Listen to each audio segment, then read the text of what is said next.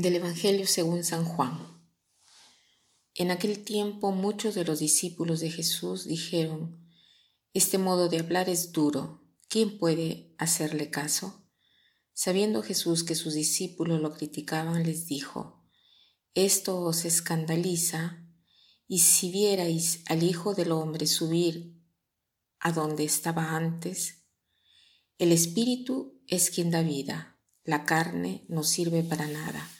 Las palabras que os he dicho son espíritu y vida, y con todo hay algunos de entre vosotros que no creen. Pues Jesús sabía desde el principio quienes no creían y quién lo iba a entregar. Y dijo, Por eso os he dicho que nadie puede venir a mí si el Padre no se lo concede.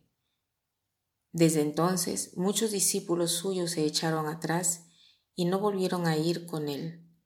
Entonces Jesús les dijo a los doce, ¿también vosotros queréis marcharos? Simón Pedro le contestó, Señor, ¿a quién vamos a acudir? Tú tienes palabras de vida eterna. Nosotros creemos y sabemos que tú eres el Santo de Dios. Jesús ha hablado del pan de vida, ha dicho que Él es el pan de vida, ha dicho que Él se hace comida nuestra, comida para nosotros y naturalmente la gente eh, queda escandalizada. Y este pasaje que acabamos de, leer viene inmediatamente después de la afirmación que ha hecho eh, Jesús de ser el pan de vida. Dice, estas palabras son duras y algunos eh, decían, ¿quién las puede escuchar? Y comienzan a irse, Inmediatamente Jesús les pregunta a los doce, ¿ustedes también quieren irse? Y Pedro dice estas palabras tan hermosas, Señor, ¿a dónde iremos? Solo tú tienes palabras de vida eterna.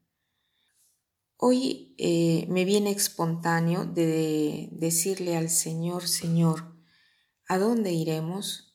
Solo el Señor tiene palabras de vida eterna. ¿Qué quiere decir esto? Que solo el Señor tiene palabras que nos dan la vida. Cuando escuchamos el Evangelio nos sentimos cambiados, nos sentimos diversos, nos sentimos más deseosos de hacer el bien, más deseosos de amar, de quitar todo el veneno que contaminan el aire, que contaminan nuestros días, que contaminan nuestra vida.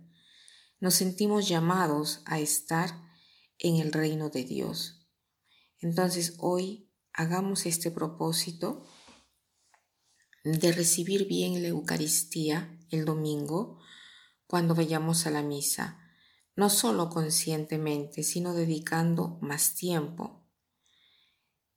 Eh, quiero compartir con ustedes unos pensamientos de un libro que habla del agradecimiento al momento eh, después de la comunión. Tantas veces no hablamos de esto que es eh, tan importante. Eh, aquí este libro inicia con una recomendación de San Juan Pablo II que dice así, que él ha escrito la encíclica Ecclesia Eucaristía eh, una encíclica que es una invitación a contemplar a Jesús en la Eucaristía y a valorizar el, agradecimiento en la comunión, o sea, dejar un tiempo después que hemos recibido la comunión a Jesús para hablarnos, estar de corazón a corazón con Él, no escapar inmediatamente eh, de la iglesia, se necesita agradecer en el momento de la comunión, aprender a estar con el Señor. Porque no basta recibir al Señor en la boca, se necesita hacer la comunión. Nosotros decimos, ha hecho la comunión. Si tú recibes a Jesús en la boca y después te vas inmediatamente, no haces la comunión, porque hacer la comunión es estar, entrar en comunión, como unión con una persona, requiere tiempo. También Jesús es una persona. Decía San Alfonso María de Liguori que no hay oración más bella para el Señor y que no da más resultado espiritual que la oración durante el agradecimiento de la comunión. ¿Y qué cosa entonces se tiene que hacer en estos minutos? Eh, algunos eh, sacerdotes, padres espirituales, recomiendan 10 minutos desde que se hace la comunión, o sea, terminada la misa, en, eh, nos debemos entregar, entretenernos un poco más con el Señor. Muchos santos subrayan la importancia de este agradecimiento. Por ejemplo, San Juan de Ávila decía, el tiempo después de la comunión es el tiempo para ganar tesoros de gracias. Santa María Magdalena de Pasis decía, el momento del agradecimiento de la comunión son los momentos más preciosos que nosotros tenemos de nuestra vida. Entonces, ¿qué podemos hacer en estos minutos? Se tiene que estar con el Señor. Y si quieren leer oraciones propias del agradecimiento, lo pueden buscar en Internet. Ahora se encuentra todo ahí. De otra manera, estar con Jesús, así como hizo Juan, que apoyó su cabeza sobre el pecho de Jesús.